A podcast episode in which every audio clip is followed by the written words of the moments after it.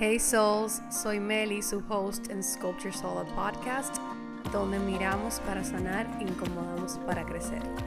A través de historias personales, te enseño a cómo quererte más, empoderarte de tu historia y sobre todo creer en tu voz.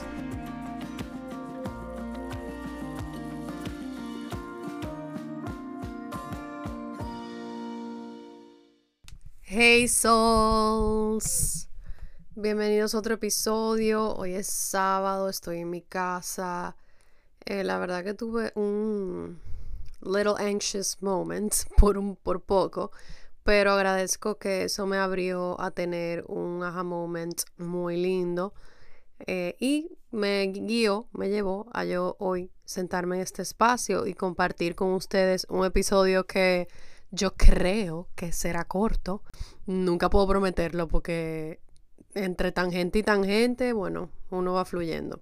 Porque yo estoy sentada aquí hoy? Porque ustedes saben que yo me comprometí en enero este año y que estoy en un proceso de donde sí me habían dicho que iba a recibir mucho. yo lo que me estaba preparando era para recibir muchas cosas buenas y sentirme merecedora de eso y no sentir que debo algo a cambio o que tengo que poner mucho esfuerzo, simplemente ser y fluir. Pero nunca me imaginé que eso que te dicen que tú vas a recibir también viene en forma de opiniones, comentarios, consejos no, pedidos, no solicitados, em, sugerencias, ustedes saben, muchos comentarios de muchas personas eh, que no siempre te van a aportar, pero que uno sabe que no vienen con mala intención. Entonces, me senté aquí porque hay un próximo evento que me estaba dando como mucha ansiedad. Yo decía como que no, no quiero hacer un big deal, em, que sea pequeño todo, que sea íntimo, em, vamos a hacer uno primero familiar, después otro como más de amigos, como que no me estaba encontrando dónde estaba la raíz, la razón de por qué yo sentía ansiedad ante imaginarme un evento con toda la familia, todos mis amigos, etcétera, etcétera. Y luego llegué a la conclusión que era que yo estaba muy como sensible ante comentarios que estoy cansada de escuchar. Como que ya he escuchado muchos comentarios que, que les voy a estar contando en breve, que o no me aportan o me confunden o me hacen, exacto, me hacen dudar de cosas que ya desaprendí, como que me revuelven muchas cosas por dentro. Y yo estaba como que no, yo voy a tomar una distancia de todo esto, yo voy a llevar mi proceso suave, yo voy a enfocarme en disfrutar con mi pareja, que es un momento de nosotros dos, de amigos que me, que me aporten y me estén acompañando sin, sin sugerencias ni consejos que yo no les he pedido. Y como que quería, yo estaba en el mindset como que de, distanciarme, de aplazar las actividades, de dejarlo para después.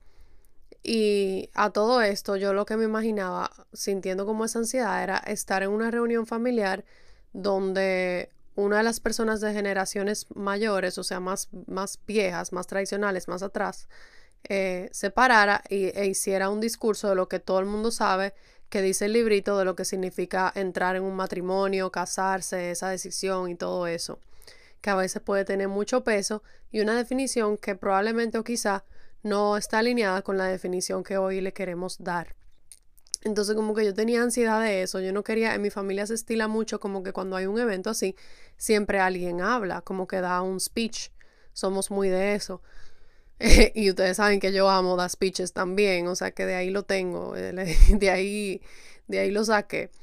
Pero como que yo no quería de nuevo oír el clásico speech de lo que es un matrimonio, hasta que la muerte nos separe, de que es una decisión que ya no se puede volver para atrás, de que lo pienses bien, no sé qué de que ahora nos vamos a fusionar y a convertir en uno solo, de que el hombre de la casa y no sé qué, como que ustedes saben todo ese waterfall de ideas y creencias, yo como que no quería eso y yo relaciono como que ese tipo de energía con eventos familiares. Y yo estaba como evitándolo, en modo víctima de como que estoy cansada de todos estos comentarios, no los quiero escuchar, no quiero evento. Y después dije, ¿cómo va a ser que yo tengo que distanciarme de mi propio evento que que, o sea, de, algo que me quieren hacer a mí, que me quieren celebrar a mí, que quieren hacer de buena intención por mí, di que porque yo estoy cansada de escuchar comentarios. Entonces, ahí surgió lo del post que compartí, no sé si lo vieron, ustedes van a estar escuchando este episodio probablemente dos semanas después, pero el sábado 11 de marzo yo compartí un post que decía la presión social no viene de lo que te están, de los comentarios que te están diciendo, viene de lo que no te estás permitiendo decir. Entonces yo dije, wow, no es que yo estoy cansada solamente de los comentarios y opiniones de los demás, sino que estoy cansada de guardar lo que yo pienso para atrás, o sea, de mi definición personal de lo que es una unión, un matrimonio, ustedes saben, versus lo que dice el librito no sé si se, si se identifican, pero hemos aprendido que cuando uno está en un ámbito familiar, pues como que el joven respeta la creencia de, del, del viejo, como digo que no sé, que no se note de es viejo, eh, del elder, de, de la persona mayor, exacto. El, joven es el que respeta la creencia de la persona mayor. El joven es el que no contradice a la persona mayor, porque es difícil cambiar sus creencias. El joven es el que se esconde los tatuajes y sabe que, que los abuelos no están de acuerdo con tatuajes cuando, cuando va a eventos. Eh, entonces como que esta idea muy aceptada de que nosotros somos los que tenemos que moldearnos hacia las creencias que, que están establecidas ya por muchos años en la familia y muy acostumbrado y normalizado el no poder quizá expresarse como uno se expresaría en otro ámbito de, círculo social. Es simplemente como un blend, como que en ese espacio todas las creencias se, se, se, unen en una sola. Y ojo, esto puede ser quizá que sea solamente mi familia. Yo sé que no soy la única, pero puede que no sean todas las familias. Y si, y si eso no ocurre en tu familia y tú puedes ser tú o en tu libre expresión y, y todo lo que tú quieras, pues qué cool, en verdad. Em, antes de continuar con el tema, eh, a mí me encantó los mensajes que recibí de, hace dos episodios que se llama Presión Social, porque de verdad que gracias a los dos comentarios que recibí me sentí súper validada. Yo hablé de cosas que no se supone que uno hable o diga, que, que no son, o sea que, o sea, me tembló el pulso antes de subir el episodio, si le soy sincera. Y si viste el episodio vas a entender esta respuesta, pero una persona me dijo, como wow, hablando temas tabú, me encantó. Me, me, casé hace casi dos meses y me sentí tan validada con tu experiencia y pensamientos. Gracias por compartir y ser vulnerable. No tiene precio. Ready for part two. O sea, todo lo que yo dije, que yo dije, wow, yo debo ser la única que estoy sintiendo esto. O como que qué vergüenza me da subir este episodio y que vayan a pensar que no sé qué. Y me sentí tan validada con el comentario que me hizo esa persona. Em, y también otra persona me escribió hoy Ajá, me dijo como Meli, no sabes cómo amé tu episodio de presión social, me resonó tanto y lo más loco es que me tocaba entrar a terapia después de escucharlo y mi terapeuta terminó en la misma frase que tú habías dicho en el podcast, alejarse de cosas que ya desaprendí para que no me afecten. ¡Wow! Exacto, este era como el approach que yo tenía al principio, como que, ok, van a haber creencias, van a haber opiniones que me van a detonar porque son cosas que ya yo desaprendí y que me tomó mucho trabajo desaprender y pueden detonarme cuando las escucho. Eso es un approach sano, es parte de, es parte de cuidarnos, pero yo sí hoy me identifiqué como que, conchale, como yo puedo atravesar y trascender de solamente quejarme y estar harta de escuchar todos los comentarios. Cómo yo puedo ser partícipe, cómo yo puedo eh, como agarrar mi poder para atrás. How can I take my power back? Y yo dije, no, esto tiene que ser expresando mi verdad, la que se acostumbra a que no sea expresada, especialmente en un círculo familiar. Cuando digo familiar, digo delante de los tíos, primos, abuelos, no solamente de, tu núcleo familiar como tal, de tu casa.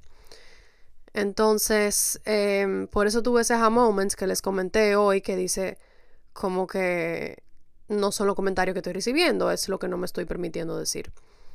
Entonces, sí, eso viene como de esas creencias y esa regla de la, de la familia. Entonces, ¿qué tan auténtico uno se presta a ser si en un círculo familiar tú no puedes expresarte como tú eres, con tus tatuajes, con tu forma de pensar, con que, por ejemplo, si tú te quieres mudar con tu novia antes de casarte y nadie está de acuerdo, cómo tú puedes vivir en ese círculo social sin, sin que ellos sepan todas esas partes de ti, sin tú poder expresarte de una manera segura, porque a mí lo que me confunde es como que yo estaba como en, en como en resistencia hacia este tipo de eventos que yo sé que hacen discurso y hablan de creencia que quizá yo no estoy de acuerdo y como que lo que mi familia me decía era como que, pero ¿qué es lo que te pasa con, con la familia? O sea, ¿qué concepto que tú tienes? Y yo decía, es que yo estoy harta.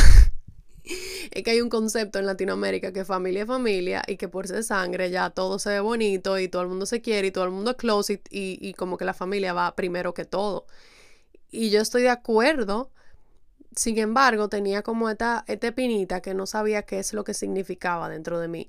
Y es eso, es como que sí, te dicen que la familia va primero, que, que es como que lo más importante, lo más cercano a ti, pero ¿cómo va a ser lo más cercano a ti, tu familia, si tú no puedes expresarte a tu 100%, a tu full verdad, a tu manera auténtica? ¿Cómo, cómo puede ser que con tus cinco mejores amigas, por ejemplo, que tú te puedes expresar a full y nunca te van a juzgar, son más lejanas que tu familia, porque es de sangre y biológicamente más cercana, donde tú no te puedes expresar a tu full verdad. ¿Quiénes son más familia? ¿Me entienden por dónde voy? Entonces, ojo, con esto no quiero decir que ahora eh, me voy a revelar y que la familia ya no es tan cercana como yo pensaba y que me voy a ir por ahí a crear otra familia y a elegir a otra familia, no. Sino que yo quiero desde el amor y la gracia como darles el beneficio de la duda. Como la próxima vez que me vayan a celebrar por lo que estoy viviendo ahora, yo poder hablar del amor como yo lo veo, yo poder hablar del matrimonio como yo lo veo, yo poder hablar de, la, de las parejas, o sea, sí, del amor, de la unión, no sé qué, poder hablar de, de cosas que, de, que yo he estado viviendo, la presión que he estado sintiendo, lo que me ha estado generando diversión, pero también presión, como que todo, luces y sombra. ¿Y por qué lo hago? No es para que me validen, de verdad que no. Es para yo validarme a mí misma, para yo sentir que expresé esa verdad y para alentar o apoyar o ayudar a los primos y generaciones que vienen después de mí que me van a estar escuchando y que quizá necesitan como ese speech refrescante de alguien de su propia familia que, que diga lo que nunca se dice. Porque en un evento familiar uno se junta y tú hablas cosas llanas, como que, que, están aceptadas y que no causan ruido y que no causan controversia, por lo menos en la mía. Entonces, ¿hasta qué punto tú estás compartiendo de manera auténtica si tú no puedes expresarte? Entonces yo como que lo cogí no solamente para mí, pero como que una manera de romper ese hielo. Y ojo, no es que yo voy a ir con la ropa que a mi abuela y mi abuelo no le gusta, que yo vaya a su casa, a su techo o que voy a empezar en su propia casa a hablar de, de creencias mías, eh, a crear controversia porque sí, cuando nadie me preguntó ni me lo pidió, sino que Qué mejor caso como este, que son épocas donde es mi espacio, la celebración de mi unión con mi pareja, un espacio donde yo me tengo que sentir cómoda, donde me están celebrando a mí. Entonces yo necesito que todo el mundo que está ahí celebrando me sepa quién yo soy y sepa respetarlo, aunque no está de acuerdo. Y honestamente yo sé que esto puede ser riesgoso, tricky. Em, puede que yo me esté armando una película ahora mismo y que la respuesta sea súper sana y súper buena, un aplauso, qué lindo hablaste. Como puede ser también que varios salgan incomodados y eso también va a estar bien. Honestamente, este punto de mi vida yo he aprendido hasta con mi propia familia que no, que la verdad le gana a todo. Que o sea, no hay nada que se interponga con mis ganas y mi dedicación, mi, disposición a yo vivir y hablar mi verdad. Y que el que no esté de acuerdo con eso, pues entonces va a tener una distancia mayor en mi vida. O sea, no va a ser de mi, de mi círculo cercano, no importa quién sea.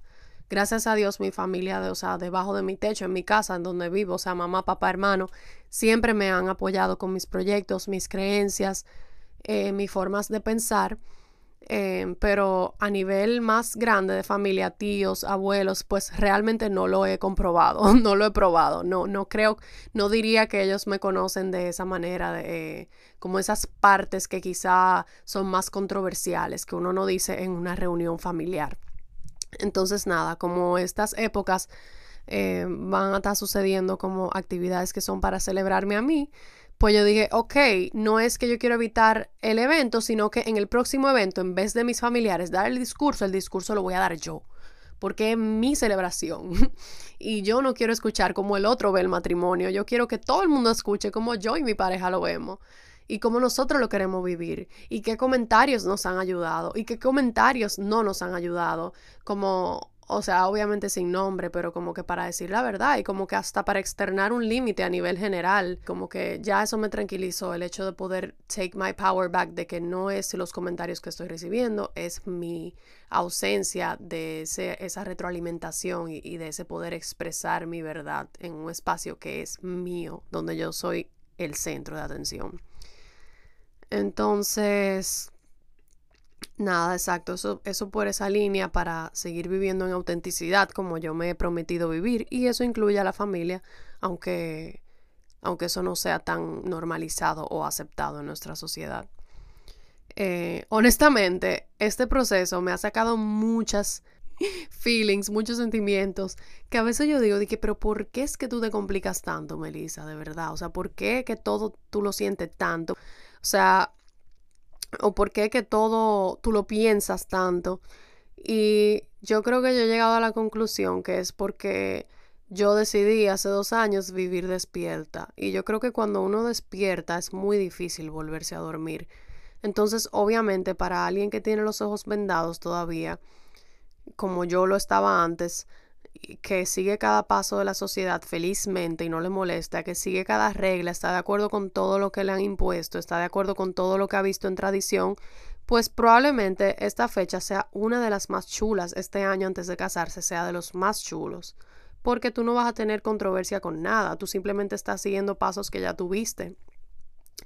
Pero cuando tú despiertas y tú empiezas a cuestionarte, empiezas a desaprender, empiezas a cambiar, a escribir tu propio librito, y acuérdense que aquí no hablamos de mal y bien, o sea, yo era esa niña que, que en mi casa, para mí, toda mi niñez fue perfecta, mi familia era perfecta, la creencia eran perfecta, la manera de comunicarse eran perfecta, todo era perfecto. Y después fui desaprendiendo y, dándome cuenta que somos humanos, que todo el mundo, cada quien hizo su propio disparate y su propio eh, milagro también, porque hay de los dos. Eh, pero que no todo era tan perfecto como yo lo veía. Entonces eso pasa cuando tú despiertas cuando tú llevas una vida donde tú te estás cuestionando y donde tú estás dudando, eh, pues evidentemente tú vas a sentir más, tú vas a pensar más, tú vas a pausar más. Y eso puede verse en un lado como una vida más difícil o más complicada, pero en otro lado yo nunca lo cambiara por nada. Porque aunque yo piense más las cosas, sienta más las cosas, me complique más, entre comillas, yo me conozco de una manera que yo nunca me hubiese conocido si yo no hubiese empezado a preguntar, a hacerme las preguntas y a dudar de todo lo que me han enseñado. Y me siento muy auténtica y me siento muy empoderada de mi verdad y de mi manera de vivir. Con muchas cosas que estoy de acuerdo como me enseñaron y otras que no estoy de acuerdo y he tenido que ir reescribiendo con, con algo de miedo y algo de inseguridad. Pero ese es el costo de tu vivir despierta, que todo lo vas a pensar más, te lo vas a cuestionar más y lo vas a sentir más. o por lo menos esa ha sido mi experiencia. Eh, mi definición hacia el matrimonio ha ido evolucionando y cambiando en el tiempo, lo he ido descubriendo. Hay muchas cositas que me daban ansiedad, que yo todavía no sabía por qué me daban ansiedad uno de ellas era como ese papel que dice hasta que la muerte nos separe. Yo creo que lo he dicho por aquí, no recuerdo bien. Pero eso era un factor que a mí me ponía súper ansiosa y que yo no sabía cómo reformular, cómo resignificar. Y algo que me han enseñado full en terapia con la terapeuta nueva que estoy viendo es que si esa creencia no te funciona, cámbiala. Y por eso me he sentido tan validada con este nuevo acompañamiento, porque en vez de ella querer reencajarme y más, eh, eh, básicamente sanarme a que yo esté bien con las frases que dice en el librito, ella me ayuda como a reescribir la frase a que se adapte a mi propio librito. Entonces, cuando yo le dije, por ejemplo, que a mí me causaba ansiedad la palabra de hasta que la muerte nos separe, ella me dijo que realmente la frase es arcaica, que la, que la frase ella entiende que puede tener mucho peso y generar mucha presión y que si no me funciona, que simplemente la resignifique ¿Por qué no me gusta esta frase? Porque es como si firmáramos ese papel y que ese papel tuviese toda la responsabilidad de hacer que tu matrimonio funcione. Entonces es muy fácil como que firmarlo y pensar como que tomar por sentado el trabajo detrás que es requerido para que un matrimonio funcione. Y como que simplemente ya tú firmaste ese papel que uno no se puede divorciar y que el matrimonio es para siempre. Que por lo menos así lo vivían los abuelos. Como que si tus abuelos son religiosos, de esa época es muy probable que mayoría, o sea, vivían con la creencia de que uno no se puede divorciar. Entonces, ¿qué era lo que yo digo con esta frase? Que hay más factores aparte de la muerte que te pueden separar, que quizá antes no se veían, por ejemplo, el maltrato físico, el, maltrato psicológico, el maltrato emocional, el maltrato financiero, una persona que no te aporte a crecer, que te controle tus salidas, lo que tú te pones, que te controle tu crecimiento, que cuando tú presentas un nuevo proyecto que te va a hacer crecer, te lo cuestione, y por qué tú haces eso, y mejor no, y mejor cuida a los niños, que, que no te aporte a crecer, que no haya bienestar, que tú te sientas satisfecha, que tú te sientas con un vacío, o sea, no, eso para mí no, no es un matrimonio bonito, ni un matrimonio que vale la pena sostener. Entonces, obviamente, por eso uno dura años antes saliendo, antes de casarse, para ver que esa persona es lo que tú buscas, que son compatibles, que es alguien que te apoya, que te deja ser, que respeta tu autenticidad. Eh, pero esto es algo que quizá no se habla mucho y no se acepta mucho, la, la, realidad de que existen más factores aparte de la muerte que te pueden separar, como ese tipo de malestar que nadie merece vivir en un matrimonio. No obviamente no estoy diciendo que es mi caso. Incluso a mí me ha tocado, yo me considero muy suertuda con la pareja que tengo al lado. La manera que me apoya, la manera que me entiende, la manera en que me siento sostenida por él en todos los sentidos. Pero como que para mí se siente mejor, como ya les dije, como entender y validar que tú firmes ese papel pero que tú no sabes lo que va a pasar en 10 años, o sea, en qué versión tú te vas a convertir, si van a crecer juntos o van a crecer y se van a separar y se van a desconectar. Obviamente eso no es lo que tú quieres que pase, pero no es verdad que tú firmes ese papel y como que ya no me puedo salir, no, pase lo que pase, tengo que seguir. Y obviamente es una decisión consciente y una decisión con su peso, donde tú, a, a diferencia del noviazgo, Tú haces todo lo posible, todos los recursos que haya que tomar para hacer que funcione, todo tu esfuerzo, terapia, acompañamiento, todo lo que tú quieras. Pero cuando ya tú has como tratado todos los recursos y no funciona, pues entonces existe la separación, que hoy en día es legal, simplemente que carga mucho shame y mucha vergüenza alrededor. Incluso yo ahora mismo hablando de esto, como que, pero ¿y tú estás pensando en eso? ¿Y por qué tú no estás hablando de divorcio si tú ni te has casado? Porque existe, es como hablar de la muerte, pero que nadie quiere hablar de la muerte. O sea, nos vamos a morir eventualmente. Nadie le gusta pensar en eso, nadie le gusta hablarlo, pero es algo que puede pasar y realmente uno no sabe cuándo. Aunque tú no tengas la intención de morirte, tú no sabes cuándo eso va a suceder para ti. Entonces lo mismo con el divorcio, aunque yo me sienta súper agradecida, súper contenta, súper estable, súper segura, súper sostenida, pues como que es una, o sea, no es imposible que pase, no es lo que uno quiere, pero no es imposible. Entonces, nada, a mí me da tranquilidad saber como que todo es posible.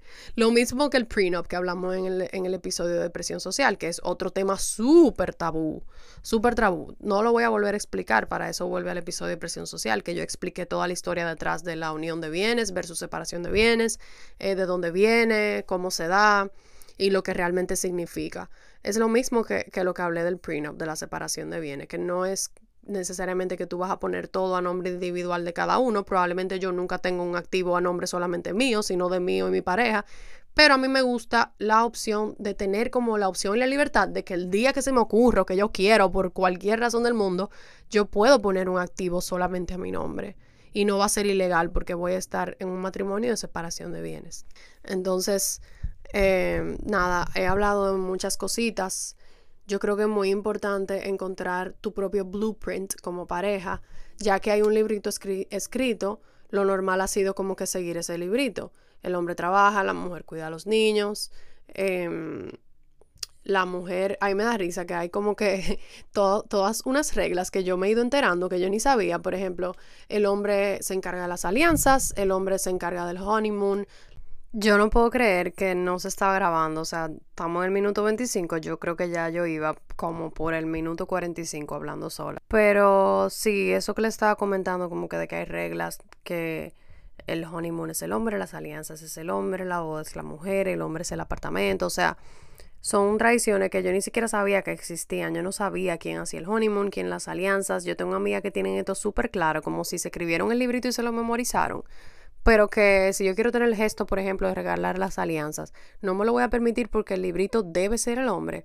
Entonces, este es básicamente el proceso que yo he empezado con mi terapeuta, como que de todas estas cosas que yo soy o que yo he decidido ser, pero que el deber ser o el cómo me enseñaron se interponen muchas veces y como que pueden nublar lo que yo de verdad quiero, lo que yo de verdad anhelo de manera auténtica.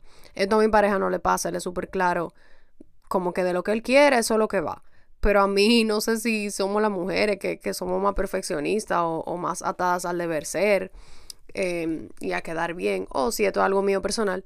Pero a mí sí me ha pasado mucho que se interpone como ese quién debería hacer esto, quién debería hacer lo otro, ¿Qué, qué, mi pareja debería hacer por mí, qué debería yo hacer por mi pareja.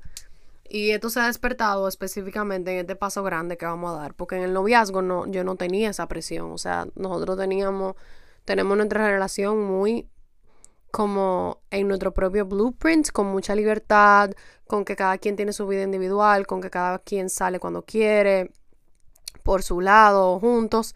Sin embargo, ahora que nos vamos a casar, ahora en el matrimonio, sí se ha interpuesto mucho como esa energía del deber ser que yo creía que había soltado, pero claramente no la he soltado. Y por eso estoy en acompañamiento y estoy súper grateful del acompañamiento que he estado teniendo de mi terapeuta que me ha enseñado a resignificar todas esas cosas que a mí no me hacen sentido. Y eh, algunos de los temas que que me ha incomodado, algunos de los comentarios que he recibido que desearía no recibir más, creo que eso no se grabó, es em, como por ejemplo, dense rápido buscando casa, como que ya es mañana, o sea, falta un año y como que eso pasa rápido, el tiempo vuela, tienen que buscar ahora porque se van a quedar sin nada y si mañana aparece una oportunidad y lo ahorro a, a mitad de camino todavía, o sea, literalmente no, no es posible ahora mismo. Eh, otro comentario ha sido van a comprar, ¿verdad? Pero por otro lado es como que son jóvenes, están empezando, que no se les vaya la cabeza en algo que no pueden sostener, se comienza desde abajo, eh, entonces como que no es coherente, yo no sé por qué razón, como que los humanos somos bien incoherentes. Esto es un perfecto ejemplo de ello, o sea, la misma persona que me han dicho van a comprar, ¿verdad? Es la misma persona que también me ha dicho se empieza desde abajo, no sé qué. Entonces nada. Em, otro comentario que, que he recibido mucho es piénsenlo bien, después no podrán divorciarse. Esta es mi abuela que es muy religiosa y realmente la religión puede hacer eso. Si tú eres muy religioso y piensas que el divorcio simplemente no es una opción, pues obviamente este es el tipo de comentario que tú vas a externar. Y eso fue uno que ella me externó que me detonó muchísimas cosas porque es exactamente mi miedo, como que porque todo este peso, porque todo como que te para siempre, como que parece, lo hacen ver como una condena, como que, wey, espérate, vamos suave, paso a paso, como que, ¿cómo podemos hacer que esto sea una experiencia alegre y no una experiencia como que con ese peso de condena? Eh, tomándolo día a día y intencionando, más no obligando, escribiendo en piedra. Entonces, eso es lo que a mí me funciona. Entonces sí, a mí me detona que me digan cosas como piénselo bien, que después no podrán divorciarse.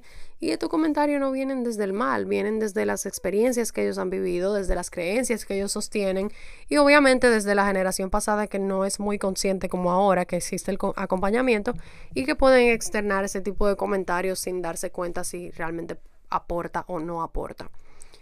Eh, otro que me ha chocado mucho es como que ya aprendiste de tu pariente, no voy a decir eh, qué relación tenía a mí, como para no exponerlo por aquí, pero ya aprendiste de ese pariente, yo me imagino que ahora tú lo vas a hacer bien y yo como que, ¿por qué es que hacen ver como si este pariente fracasó? O sea, este pariente se, se divorció y ya su expareja tiene otra pareja y como que lo han hecho ver como si eso fue un fracaso, como que, wow, como que esta catástrofe, no sé qué, yo, yo estoy segura, o sea, es mi, o, como mi observación, que, que él siente vergüenza por eso y que no ha podido aceptar que no fue un fracaso, que simplemente fue algo que no funcionó y que para adelante, que tú mereces amor y mereces ser acompañado y mereces una vida que tú amas y mereces una, una compañera, un compañero, em, pero como que esta es la vibra que he recibido más de una vez, como que ya tú aprendiste de tu pariente, ahora lo vas a hacer mejor.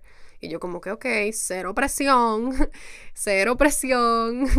Entonces, no, la verdad, eso puede pasar mucho en las familias, eso que los psicólogos llaman triangulación. ¿Qué significa triangulación?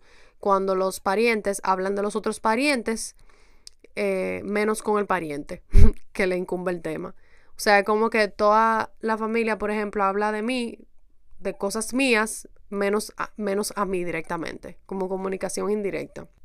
Eso realmente no es funcional, pero nuevamente digo, ahora es que esta generación está creando conciencia y normalizando el acompañamiento y atreviéndose a sanar y a despertar, y ni siquiera todo el mundo. O sea, yo tengo muchas amigas que no ven tener un acompañamiento necesario, nunca han ido, no están ni cerca a empezar a cuestionarse y viven felices, pero es simplemente decisión de cada quien de cómo vivir. Como mencioné anteriormente, de que hay una manera de o tú vivir con una venda en los ojos o de tú despertar y empezar a cuestionarte, a dudar, lo cual te puede complicar más la vida, pero al final del día yo creo que yo no cambio eso por nada. Otro comentario es que las deudas son malas. Esto a mí me costó muchísimo porque yo empecé, fue una creencia que empecé a repetir y que me daba muchísimo miedo.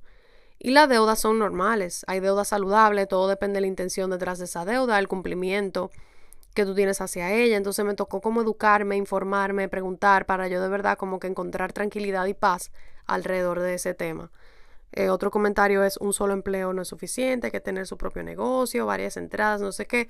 Esto es un comentario que puede ser real, pero que también puede ser externado desde una posición muy privilegiada, porque no todo el mundo tiene todavía esa oportunidad o quizá no la tiene todavía a mi edad, en los 30s, 20s. Entonces, como que porque tú solo tengas un empleo y no tengas tu propio negocio, eso no te hace suficientemente como para casarte o estar en un matrimonio, como que son creencias que uno tiene que entender quién las emite y qué ha vivido la persona que las está emitiendo. Porque vuelvo y digo, las personas aconsejan desde su experiencia, lo cual significa proyectar. Uno que me parece súper desde el privilegio, más no desde la maldad, es tu pareja debe darte la vida a la que estás acostumbrada. Y esto yo creo que se lo dicen mucho a las mujeres porque estamos acostumbradas como a ver la idea de que tu marido va a proveer por ti y, y que es su responsabilidad darte la vida que tú estás acostumbrada a tener y que si no te la puede dar, básicamente ni lo intente porque, ¿verdad? La va a sacar de su cuna de oro. Entonces, esto no es así. O sea, yo tuve una semana muy ansiosa donde yo de verdad empecé a pensar así, como que, ok, ¿qué yo estoy haciendo? Si esto no es mi realidad, o sea, no puedo darte paso porque esto no es mi realidad. Y la verdad que yo estaba pensando y estando ansiosa desde una cuna de oro porque, ¿cómo pensar que a nuestra edad, dos jóvenes empezando, esa va a ser la realidad? Claro que toda mujer o mayoría por lo menos tiene ese anhelo de ser sostenida y de que quizás su pareja aporte mayoría, lo que sea, lo que sea ese anhelo que tú tengas. Pero de verdad, o sea, si tú te lo preguntas, ¿de verdad ese es tu anhelo? Las parejas tradicionales, que el hombre provea todo, tenga todo a su nombre, se ha encargado de tomar todos los préstamos, uno cree que nos están aliviando en muchas cosas, pero yo ahora he, aprendido cómo escuchar muchos podcasts de finanzas que dicen que al final, aunque esa tradición como que se supone que tú que tú pones como a tu mujer más cómoda y le brinda la vida que quiere y paga todo por ella, al final la mujer no está creando crédito, ni tomando préstamo a su nombre, ni generando como que, tú sabes, todo ese tipo de crédito que conlleva tu ser un ciudadano activo que toma préstamos, que, que saca tarjetas nuevas, que paga esas tarjetas, que, tú entiendes, como que que, que, que pone dinero en un certificado a su nombre, etcétera, etcétera. Entonces podemos creer como toda esta fantasía de que el hombre proveyendo, no le doy con esa palabra, Dios mío, que el hombre proveyendo, creo que se dice, es como la movie, pero si tú te lo cuestionas de la manera en que yo lo acabo de poner, de verdad lo es. Y sobre todo que desde joven ese no va a ser el sueño de mucha gente, o sea, es una burbuja y un porcentaje muy pequeño del país que tienen la dicha de casarse jóvenes y, y que el hombre como se estila y como es tradicional, pues ponga la mayoría y mucho más. Entonces como que yo sí llegué a creer que si esto no era mi realidad, como que algo estaba mal. Y eso puede crear mucha presión, no solamente en ti misma, sino también en tu pareja y puede, o sea, detonar cosas que no son sanas por presión social, cosas ajenas que no necesariamente tienen que ser creencias tuyas. Entonces por eso es muy importante como que recordar, como que seguir lo que tú y tu pareja quieren, recordar lo que ambos quieren y callar esas voces externas que aunque vienen a veces con buena intención, no siempre aportan. Entonces, eh, la raíz de este episodio, en verdad, es que hoy yo me sentí harta, harta, aunque aquí en Dominicana decimos harta, en verdad es harta, de no ser yo en, las reuniones familiares la que estoy dando el discurso y más ahora que es una época donde yo voy a tener más actividades, donde me van a celebrar a mí y a mi unión y donde es mi espacio. Y yo quiero crear ese espacio con quienes respeten mis puntos de vista y sepan quién soy de verdad. Y para eso yo tengo que ponerme en la conversación de crecimiento, como yo le digo, no es conversación incómoda. En este caso, en el discurso de crecimiento, de que la próxima reunión yo quiera decir unas palabras. Agradecer a todo el mundo por estar aquí, em, eh, agradecer a mi unión, a mi pareja, lo que significa para nosotros este paso, y por ahí empiezan las creencias que quizás sean diferentes a la de muchos de los que van a estar sentados.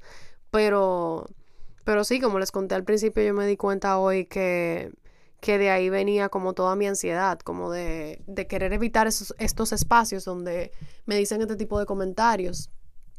Y cómo uno, how do you take your power back? Cómo tú te, devuelves a ti misma tu poder alzando tu voz, no quedándote callada. Está muy normalizado que, que en el ámbito familiar uno se adapta a la creencia de los mayores, no está expuesto a expresar las suyas, no está bien ir a la contraria, generar controversia, pensar diferente. Eh, no, ¿para qué tú vas a decir eso? Incomodar a los abuelos y eso va a ser controversial. Tú sabes que ellos no piensan así, pero ¿qué tan real es nuestra relación con los abuelos? A veces algunos tíos quizá, si no nos expresamos como realmente somos.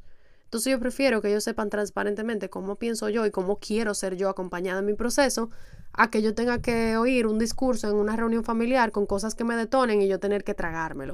Porque eso es lo que nos enseñan cuando somos pequeños. Eso es lo que a mí me enseñaron cuando yo era pequeña. No genere conflicto, no genere controversia, em, no tengo opiniones muy fuertes, em, no causes ruido en las, en las reuniones sociales, pórtate bien, sigue las reglas, tú me entiendes. Y eso es lo que hace que hasta tengamos malestar físico en el futuro y que vengan de toda esa represión emocional que nos enseñaron a tener. Y, oh my gosh, me estoy yendo como en un rant rebelde en este episodio, pero precisamente prefiero como tenerte rant por aquí en este espacio seguro antes de yo salir a externar todas mis creencias y pensar y aha moments con los seres queridos. Em, la ira es realmente una emoción que no es nada aceptada. Yo eh, me, me ha costado aceptarla, pero que estoy aprendiendo a manejarla de una manera saludable, a dejarla entrar, a, aceptarla como parte de mí, con siempre y cuando yo sepa drenarla para la hora que yo vaya donde mis seres queridos y esté frente a ellos, pues pueda comunicarme de una manera asertiva y empoderada de mi verdad, más no violenta y hiriente. E hiriente. Entonces, sí, creo que los puntos clave que quería traer a esta conversación, que estoy muy molesta que se dejó de grabar, pero confío en que el mensaje que está aquí es el mensaje que tenía que salir. El punto de este episodio era recordar que siempre lo que yo les digo a ustedes, cómo salir del modo víctima, cómo regresarme a mi poder, cómo empoderarme de la realidad que yo quiero crear, cómo puedo ser yo partícipe de esta realidad. En este caso era dejar de quejarme de los comentarios que estoy recibiendo y empezar a, a externar los comentarios yo. Eso que quiero decir que no me he estado permitiendo decir porque lo único que causa el tú reprimir lo que tú piensas es resentimiento, ira, miedo, presión y qué fácil fuera la vida si nos atreviéramos simplemente a expresarnos de manera libre. Tengo la dicha que mi familia cercana me apoya en todo esto que yo estoy diciendo por aquí. Em, sin embargo, le estoy dando el beneficio de la duda a los demás cuando me toque, cuando tenga el chance de, expresarme con todas mis sombras y luces y mis verdades. El otro, la otra intención de este episodio realmente era como invitarte a tener tu propio blueprint contigo y tu pareja. Realmente nos han escrito un librito muy claro, pero yo soy full partidaria de lo que te funcione a ti. O sea, si tú crees que necesitas mudarte antes de casarte, si tú entiendes que tú te quieres mudar sola, no, no necesariamente con tu pareja, pero simplemente sola antes de casarte, lo que sea que eso que funcione para ti. Si tú entiendes que tú quieres aportar en tu casa y que tú quieres que los roles sean intercambiables, que varían por temporada, que no tiene que ser con este librito del hombre provee y la mujer recibe, pues también tú puedes crear esa realidad para ti y puede que sea difícil, puede que vaya en contra de lo que está en el librito, puede que lo que te quieren sientan resistencia hacia eso, se preocupen por tu manera de pensar. Mi mamá es una que se preocupa de mi manera de pensar, que a veces soy como que quiero resolver y quiero empoderarme y quiero como que poner de mi parte. Y yo lo entiendo porque como siempre he dicho o tengo un tiempo diciendo, existe un sobreempoderamiento donde, ¿verdad? Tú te quieres responsabilizar absolutamente de todo, sin tú no aportas, no sucede, tomar todas las decisiones, tener el control y esto no es bueno ni en una mujer ni en un hombre. Y es verdad que esa es mi programación original y es algo que he ido sanando. Ya, ya no me identifico con esa parte de, de si no lo hago yo, no sucede. O sea, sí, el montrico está ahí, pero mi versión consciente sabe y lo deja pasar y, se permite fluir y se permite ser cuidada y se permite ser sostenida.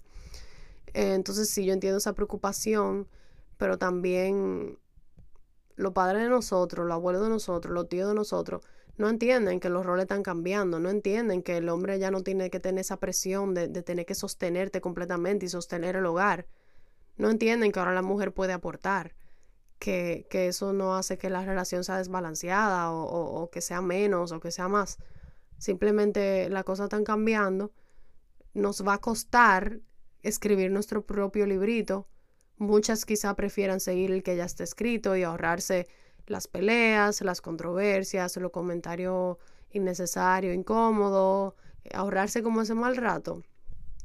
Pero como les dije, yo prefiero vivir mi verdad y y enfrentarme a, esa controversia y, a esa resistencia que puedan sentir los demás de, mis decisiones y de mi pensar y de mis acciones. Yo creo que, ah, bueno, otra frase que no dije, que he escuchado mucho, porque no la noté, eh, la he escuchado de dos personas, y es que me han dicho a los hombres, tú nunca le dices cuánto tú ganas, tú siempre le dices un poquito menos y te guarda un clavo. Eso nos dicen a las mujeres, chicos, para que ustedes sepan. Y entonces, asimismo pasa con los chicos, 10 años en un matrimonio, tres deudas después diferentes, donde nunca te lo dijeron porque le daba vergüenza decirle a su mujer que no pudieron sostener la casa ni resolver el lío de la, de la deuda y que no tenían cara para decírtelo. ¿Por qué? Porque estaban tan presionados dentro de su rol de que deben ser el proveedor y el responsable de la casa que sintieron ese shame y esa humillación y esa vergüenza de decirte a ti que había este y esta deuda, cuando probablemente tú pudiste haber ayudado. Entonces ahí tú no estás en integridad con tu pareja, ahí tú no estás trabajando en equipo.